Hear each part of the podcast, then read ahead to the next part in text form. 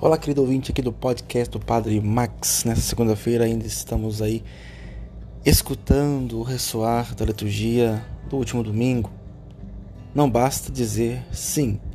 Na parábola dos dois filhos que mudaram de atitude, vemos um típico exemplo de que as palavras, assim como as ideologias, podem muitas vezes nos enganar.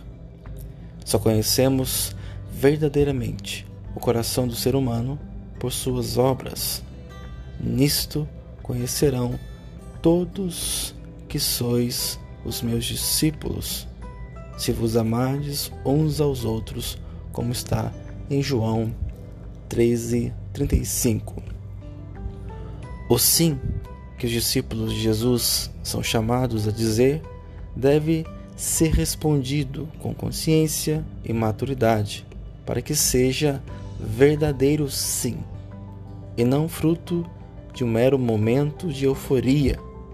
Nossa tarefa de cada dia consiste em renovar o nosso sim, fazendo todas as vezes com mais profundidade, reafirmando, sobretudo, com nossas práticas cotidianas.